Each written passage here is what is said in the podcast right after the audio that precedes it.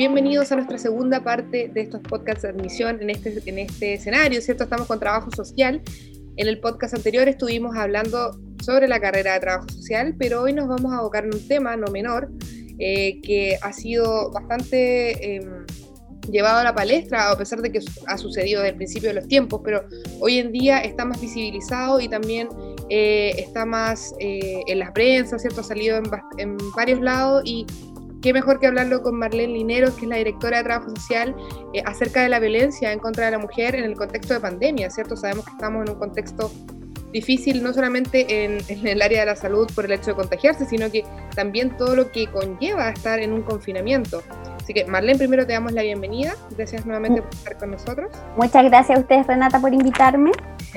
Y bueno, justamente la introducción que estaba haciendo es por el hecho de que algo está ocurriendo al momento de estar confinados con nuestras familias, ¿cierto? Eh, nosotros como mujeres principalmente estamos llevándonos la peor parte eh, como ha sucedido siempre.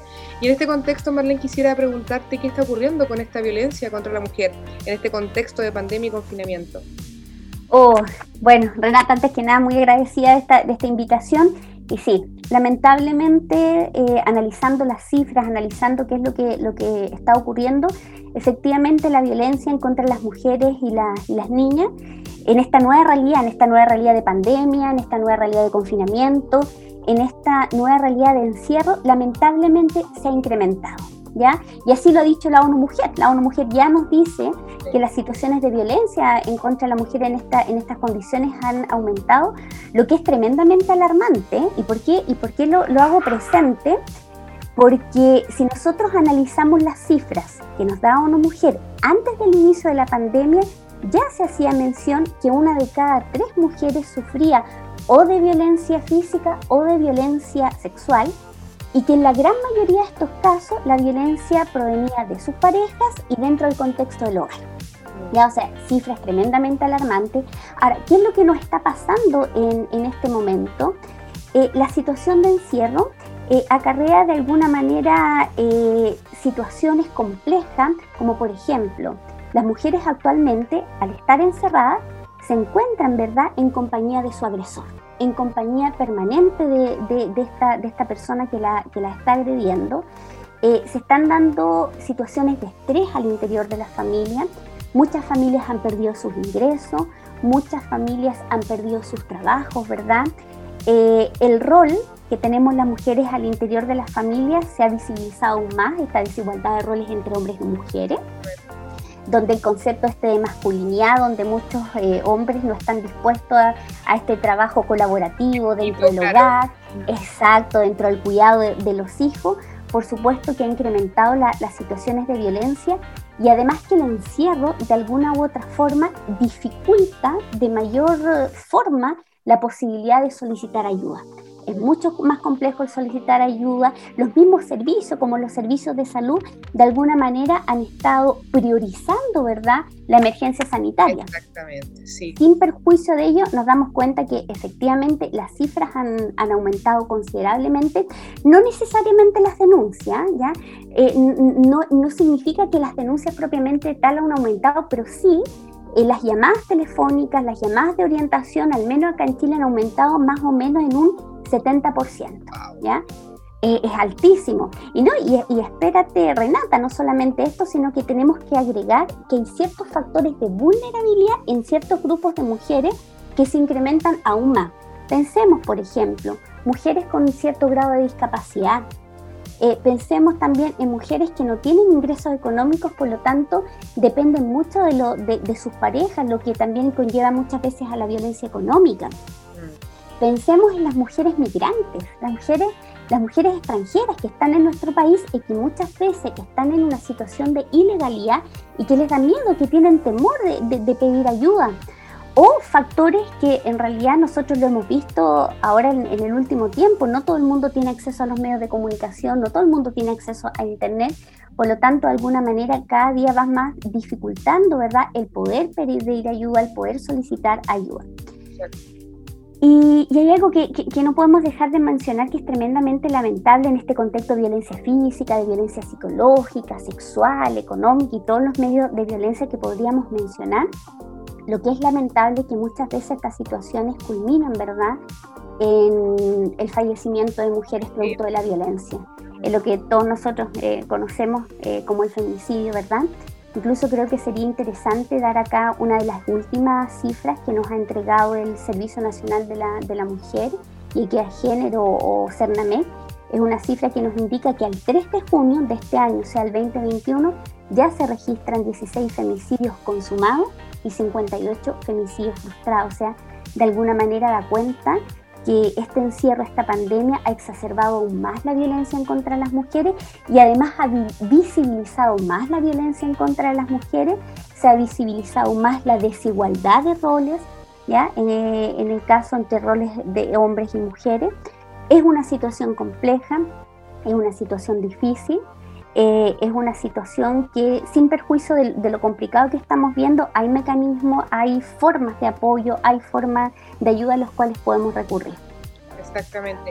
Eh, antes de, continuar con el podcast, quisiera eh, agarrarme un poquito de lo que estás diciendo, porque qué importante es mencionar que todos esos 58 femicidios frustrados tal vez fueron frustrados porque no se consumó el acto de, matar a la, mujer, sino que esa mujer después tiene un trauma de por vida, ¿cierto? No, no queda ahí, o sea, claro, no murió, pero eventualmente necesita terapia psicológica, alejarse de esa persona agresor, ¿cierto?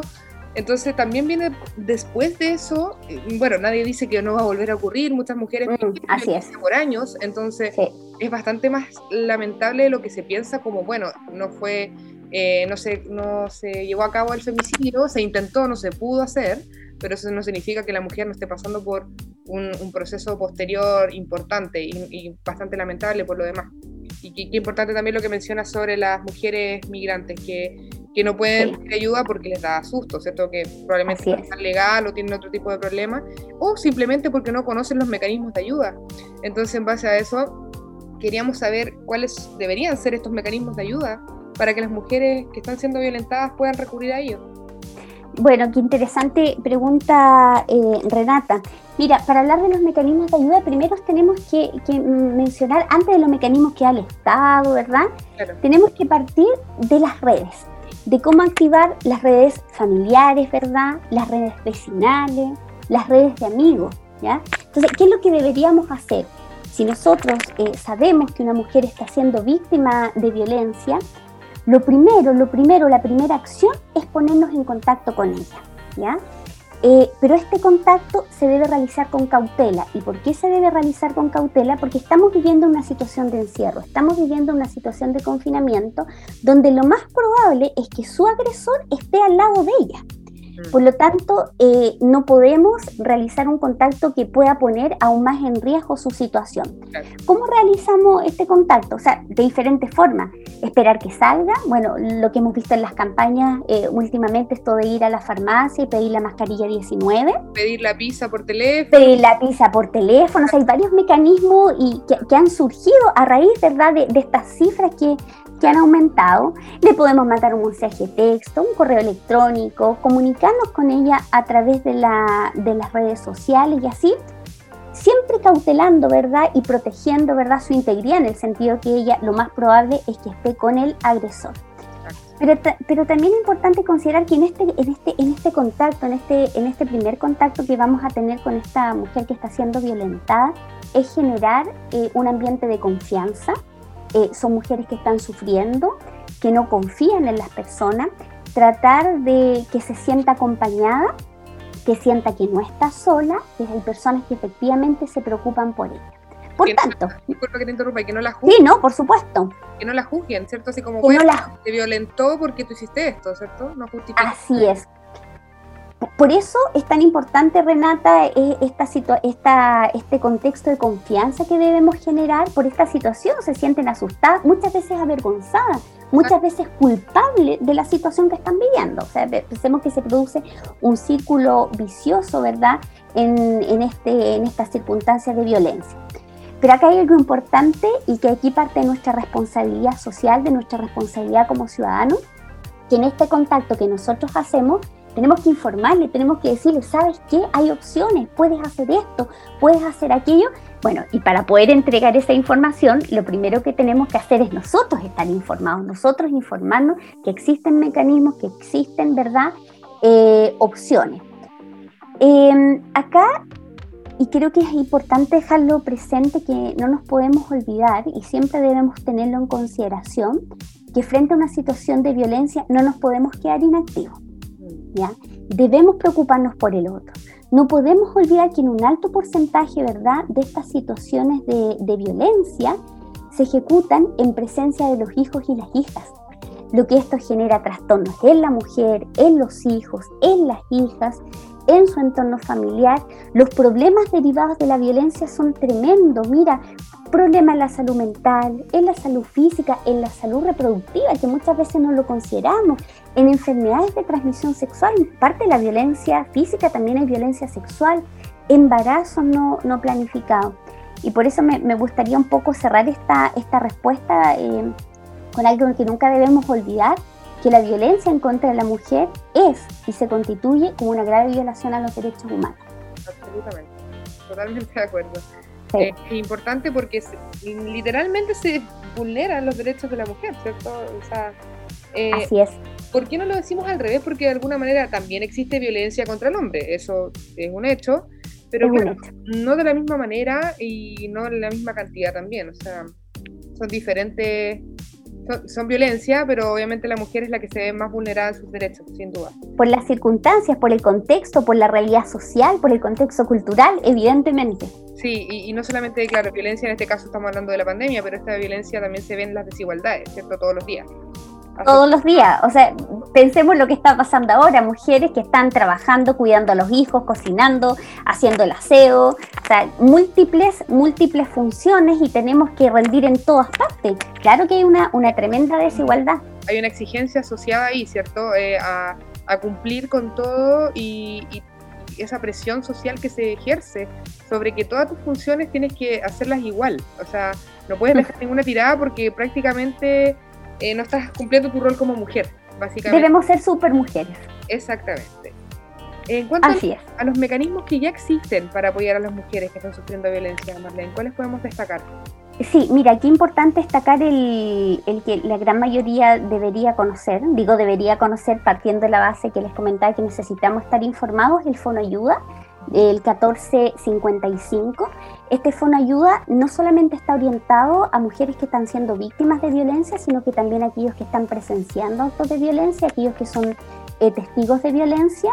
Eh, lo importante que en este Fono Ayuda nosotros encontramos especialistas especialistas en violencia y por supuesto que son conocedores de todos los dispositivos ¿verdad? de apoyo y de ayuda que entrega, por ejemplo, el Servicio Nacional de la Mujer y Equidad de Género o, o em, aquí, aquí, no sé, Renata, eh, esto es como una reflexión. Eh, creo que antes, antes de continuar con, con los mecanismos, que van va en la misma línea, eh, no podemos olvidar o debemos siempre tener presente que podemos salvar una vida siempre podemos salvar una vida. ¿Cuándo?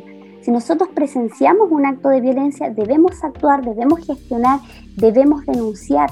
Y uno dice, ¿dónde? ¿Dónde denuncio? Bueno, hay que llamar a la PDI, hay que llamar a Carabinero, las denuncias también se pueden hacer en la Fiscalía. Podemos salvar una vida. Esa es la conciencia que nosotros debemos tener.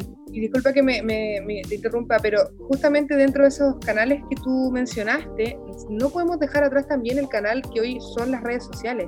Sí, claro. las redes sociales y todas estas cunas que se han, se eh, son, también pueden salvar vidas. O sea, ha sucedido, ha sucedido incluso una experiencia personal frente a mi edificio. Eh, hay una pareja que, o sea, hay una mujer que sufre violencia de su pareja hace mucho tiempo y este ha sido denunciado por redes sociales y efectivamente eso ya no sucede.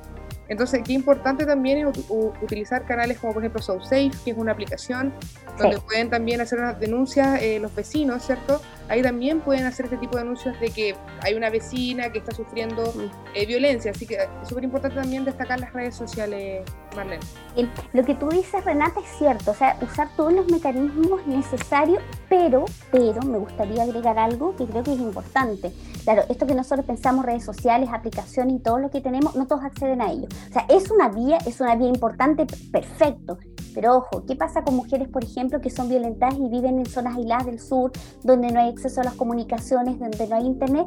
Tienen que desplegarse mecanismos de carácter local, atendiendo las necesidades locales, atendiendo las características de las mujeres de la localidad tendemos a pensar, claro, uno tiende, las redes sociales son fabulosas y, es un mecanismo que se está utilizando, pero tampoco sirve para todo y por eso es necesario también focalizar, focalizar qué es lo que hacemos en, los, diferentes, en los diferentes grupos. Así que totalmente de acuerdo contigo, Renata. Pero no es lo único, ya no es lo único, y aquí creo que es bien interesante para las personas que nos están escuchando, que hay otro mecanismo interesante que es recurrir a los centros de la mujer. ¿Cuáles son los centros de la mujer o dónde hay centros de la mujer? En las comunas. ¿ya? Entonces la mujer debe recurrir al centro de la mujer de la comuna donde ella reside. ¿Qué, qué son estos centros de la mujer? Son centros de primera acogida, son de ayuda a las mujeres que están sufriendo esta violencia. Pero ¿cuál es Exacto. Contención, apoyo, protección, alojamiento, alimentación. Pero, pero es importante saber que en, estos centros no solamente acogemos y de alguna manera recibimos en estas circunstancias, sobre todo cuando no tienen redes familiares a donde recurrir, redes de amigos a donde recurrir, sino que además aquí se hace toda una intervención psicosociojurídica. Aquí también podemos hablar de otros los lugares donde pueden desempeñarse los o las trabajadores sociales.